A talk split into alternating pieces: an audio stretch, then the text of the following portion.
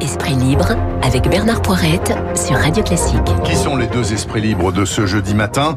Georges Fenech, qui est magistrat honoraire. Georges, bonjour. Bonjour. Alors, je précise, Georges, que en tant qu'ancien patron de la Mivilude, donc euh, qui s'occupait de la traque des sectes, Oui. vous publiez le 1er septembre un livre aux éditions du Rocher qui s'appelle Gare au gourou, santé, bien-être. J'imagine que ce sera l'occasion pour vous de revenir en parler sur cette antenne en temps voulu. Il y a également euh, notre homme du Figaro de ce matin qui fait double service ce matin, voilà. François-Xavier Bourmeau du Figaro. Bonjour. Bonjour. Rebonjour. Alors écoutez, je vous ai trouvé, me semble-t-il, quatre thèmes plutôt pas mal. D'abord, le masque, le masque, le fameux masque, là, le terrible masque. Le gouvernement commence à réfléchir au fait qu'il devrait peut-être être obligatoire aussi dans les entreprises et plus seulement dans les lieux publics. Pourquoi? Parce qu'il apparaît que de plus en plus de ce qu'on appelle les clusters, c'est-à-dire les points de fixation là où il y a des gens qui se contaminent, euh, eh bien euh, c'est dans les entreprises. Alors j'imagine ici faire du faire de la radio avec un masque, ça va peut-être pas être pratique, on aura peut-être une dérogation. Mais qu'est-ce que vous en pensez? Est-ce que c'est inéluctable au vu de tous les éléments de reprise qu'on a, par exemple François Xavier si on en croit les, les médecins, euh, oui, oui, c'est inévitable. Il va falloir qu'on porte euh, des, des masques pour se protéger. Ça pose quand même une question. C'est euh, si c'est le masque obligatoire dans les entreprises, Mhm. euh, qui va contrôler? Parce que dans l'espace public, on Le DRH. pendant le, oui, enfin, donc ça veut dire que l'État va devoir déléguer au directeur des ressources humaines des compétences pour sanctionner les salariés qui ne voudraient pas porter le masque dans l'entreprise. Ça, ça paraît un peu illusoire. Et on voit qu'on se retrouve dans la situation dans laquelle on est depuis le début de cette épidémie, qui, qui est de faire appel en fait au bon sens des, euh, des, des Français, des citoyens dans leur comportement, euh, sans réel pouvoir de sanction s'ils respectent pas les, les obligations qui sont mises en place. Donc Oui, ça paraît compliqué quand même. Regardez la cigarette qui a été interdite sur les lieux de travail il y a maintenant, euh, je sais plus, il y a, il y a des années. C'est respecté. C'est quand même respecté, ne serait-ce que parce que les non-fumeurs font la police. Qu'en pensez-vous? Oui, je sais pas si la comparaison C'est pas- est, pas comparable est vraiment euh, valable. Là, il s'agit de se protéger contre une épidémie. Il s'agit pas d'intoxiquer les autres. hein. Mhm.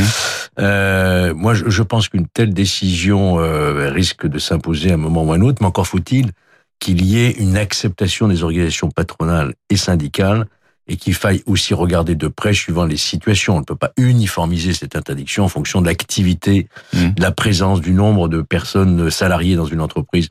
Donc je pense que tout cela devra être euh, accepté par euh, les acteurs hein, de la vie d'entreprise. Enfin, bon, j'imagine un peu des scènes absolument euh, dantesques qui pourraient se passer parce que on voit, par exemple, il y a une malheureuse femme qui s'est fait tabasser encore dans la rue parce qu'elle a dit à deux jeunes qu'il fallait qu'ils mettent leur masque et, et ils l'ont cogné. Si dans les entreprises, le non masqué euh, se fait engueuler par les autres qui ont des masques, Non, mais etc. alors, là, quand là, il y a un règlement qui est affiché à l'entreprise, dans l'entreprise, il faut s'y soumettre, il faut s'y soumettre. Si la personne ne s'y soumet pas, c'est un cas de licenciement pour faute. Point barre. Carrément. Oui, Ouais. voilà, voilà où est le, où est le contrôle. Puis ça, Ouais. ça, ça dépend aussi des entreprises. Vous avez des, des open space, par exemple.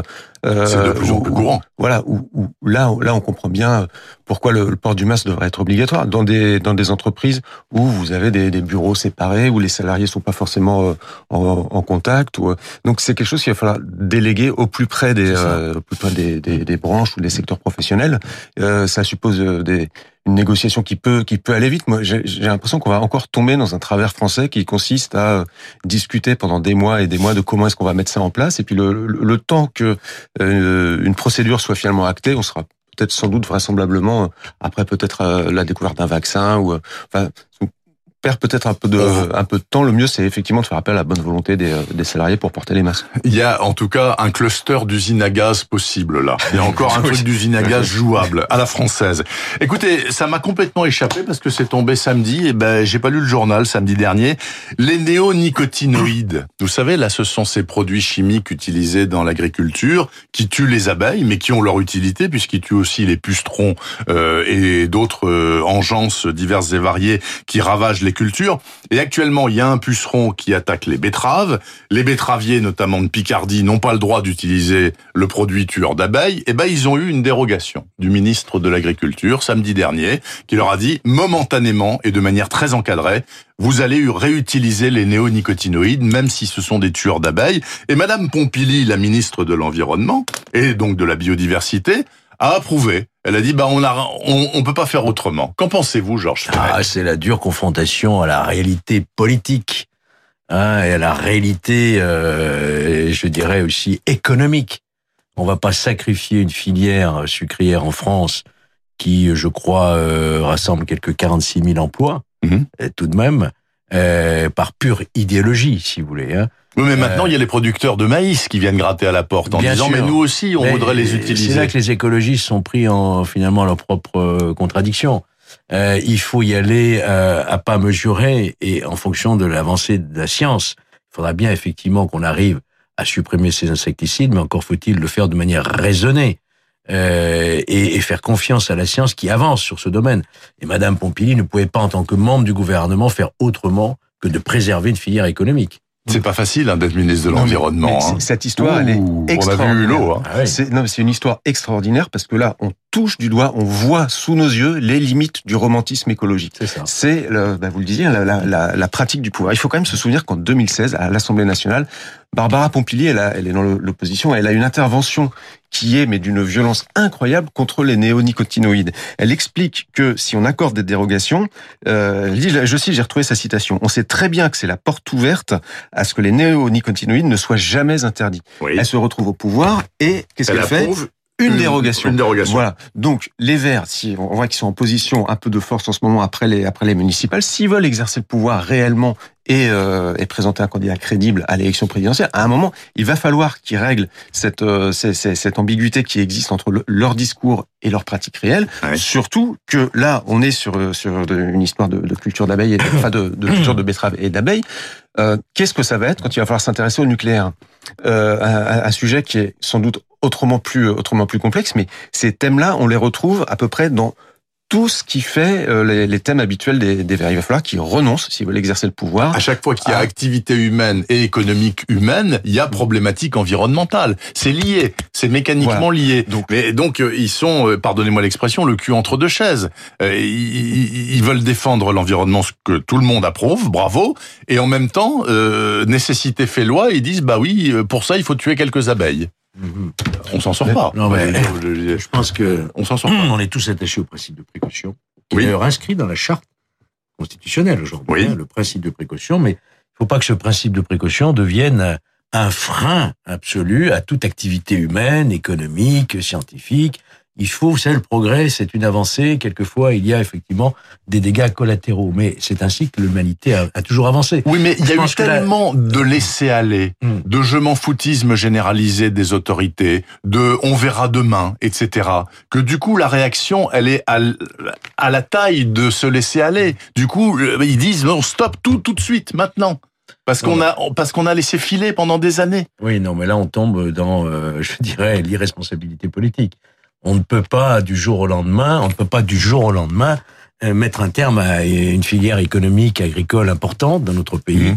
Euh, au nom des beaux principes, euh, il faut il faut avoir une une un réalisme politique. Ça s'appelle la réelle politique hein, dans d'autres. Et Madame. Pompili l'applique, selon vous, François-Xavier. Ah ben c'est là, là, on est on est pile Le dedans. On réalisme. est on est pile dedans. On Moi, j'attends de voir les grandes villes hein, qui sont passées sous euh, la gestion écologique, ce que ça va donner dans quelques années. Je Ça va pense être très à ma ville, notamment à Lyon. Mhm. J'attends avec beaucoup de curiosité de voir l'évolution de cette ville sous la gestion écologique. Bah, écoutez, euh, D'un point de vue économique, j'entends. On avait dit la même Mm. chose de Monsieur Piolle à Grenoble C'est vrai. euh, au début, en disant ça va être une catastrophe, ils vont partir à l'âge de pierre, etc.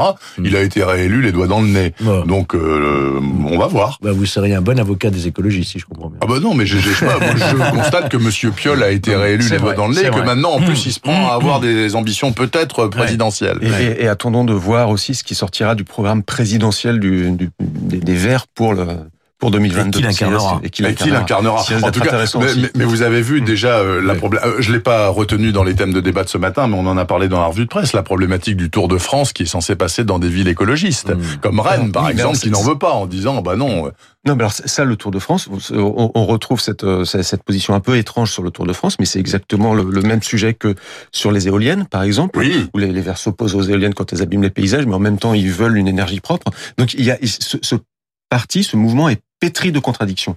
Euh, et, et ça, tant qu'ils ne les régleront pas, euh, ils pourront pas avancer. Bah, la contradiction, c'est peut-être la maladie infantile de l'écologie. Je ne sais pas, peut-être qu'ils vont y arriver un de ces jours. Le troisième thème, si vous le voulez bien, je l'ai trouvé ce matin dans La Croix. Eh bien, écoutez, je ne savais pas que ça existait parce que je suis pas un grand fan d'Internet, mais il existe sur Internet des annuaires de médecins, des annuaires médicaux racisés, imaginez-vous, dans lesquels, par exemple, on trouve euh, euh, des gynécologues noirs en Île-de-France ou alors euh, des infirmières à domicile racisées. C'est-à-dire que vous pouvez vous adresser à, votre, à un médecin, non pas parce qu'on vous a dit que c'est un bon médecin, mais parce que il est noir et que vous voulez être soigné par quelqu'un qui est noir, ou euh, parce que euh, c'est une femme de telle confession et c'est ça qui vous convient, etc. Bon, moi je savais pas, j'ai découvert ça ce matin dans euh, La Croix. L'ordre des médecins condamne sans aucun appel ces annuaires médicaux racisés qui apparemment existent depuis des années. Qu'en pensez-vous, Georges Fenech? Ben, Écoutez, moi je, je, félicite que l'ordre des médecins ait condamné ces annuaires racisés. Le gouvernement aussi, hein, par la voix d'Olivier Véran, le ministre de la Santé, euh, attend des décisions de l'ordre des médecins. Mais enfin, jusqu'où jusqu'où va-t-on aller? Il faudra aussi peut-être euh, des médecins en fonction de leur religion. Pourquoi pas? On est on est là sur un domaine de discrimination. Voyez-vous vous savez que les hommes musulmans ne veulent pas être soignés souvent par des femmes. Mais c'est effrayant. Bon, Nous sommes dans une société avec des valeurs qui s'appellent la laïcité. Nous sommes en France. Nous ne sommes pas dans d'autres pays. Hein. Donc il faut qu'on respecte, et ça on le voit de plus en plus dans les hôpitaux, les infirmières, etc. C'est justement le piège qui nous est tendu. Je pense qu'il y a un seul serment qui vaille en médecine, c'est le serment d'Hippocrate. On a certes le choix de son libre, le choix libre de son médecin en France, c'est un, c'est un principe. Oui. Mais de là à officialiser quelque part sur les réseaux internet les médecins en fonction de leur couleur, c'est effrayant pour notre société qui ne reconnaît aucune distinction de race, de couleur, de religion bien mmh. entendu. Alors, tout de même, dans ce papier, François-Xavier Bourmeau, je, il y a des gens qui prennent la défense de ce genre d'annuaire. Il y en a un qui dit, par exemple, ces listes, en fait, elles existent depuis très longtemps. Il y a d'abord eu des listes de soignants gay-friendly, donc qui étaient euh, amis des homosexuels, car certains médecins refusaient de prescrire les bons traitements aux patients atteints du VIH. Bon, ça, c'est un argument aussi contraire euh, qui peut s'entendre, non? C'est un argument, mais la médecine, c'est comme la justice, elle est aveugle. Euh, la, la, justice. La justice est aveugle. Euh, pardon, enfin, le, non, pas la, justice, la justice aveugle, mais enfin, le, sur les sur les statuts qui la représentent, elle a un bandeau sur les sur les yeux. Oui, absolument. Euh, voilà, donc il, le, le, médecin ne doit pas euh, regarder qui qui choisir qui qui il soigne. Pour le pour le patient, euh, choisir son, son médecin en fonction de d'affinité ou la seule le seul critère qui devrait guider un patient, c'est la qualité du médecin oui, ou sa, son, son, professionnalisme. Mais on pour le pour le médecin, donc vous l'avez rappelé, il y a le serment de l'Hippocrate, mais euh, on, on, voit que cette question de ne pas choisir ses patients ou de, enfin, d'ouvrir son, son, cabinet à tout le monde, euh, c'est une question qui revient ponctuellement dans le débat public via l'aide médicale d'urgence, oui. Euh, qui est accordée à, à, tout le monde mmh. et qui est que dont certains contestent le. le certains médecins refusent voilà. les patients à l'AMU. Voilà, mais Bon, moi, ce qui me paraît étonnant quand même dans cette histoire, alors que qu'il s'agisse du cas que vous évoquiez ou de, de du papier de la, de, de la Croix, c'est on est quand même dans, dans, un moment où on parle de déserts médicaux, où euh, Emmanuel Macron a, a libéré le numerus clausus parce qu'on manque de médecins. Oui. Si on commence à euh, mettre des critères pour choisir son médecin, euh, aller voir un tel parce que vous, vous préférez être soigné par un médecin euh, gay-friendly, comme vous, comme vous le disiez, ça, ça risque d'aggraver ce problème de déserts médicaux qui est, qui est, une, qui est une plaie dans le pays. Oui, mais enfin, de manière générale. mais sur le principe, on a bien compris que ce n'est pas euh, le médecin qui choisit son patient en fonction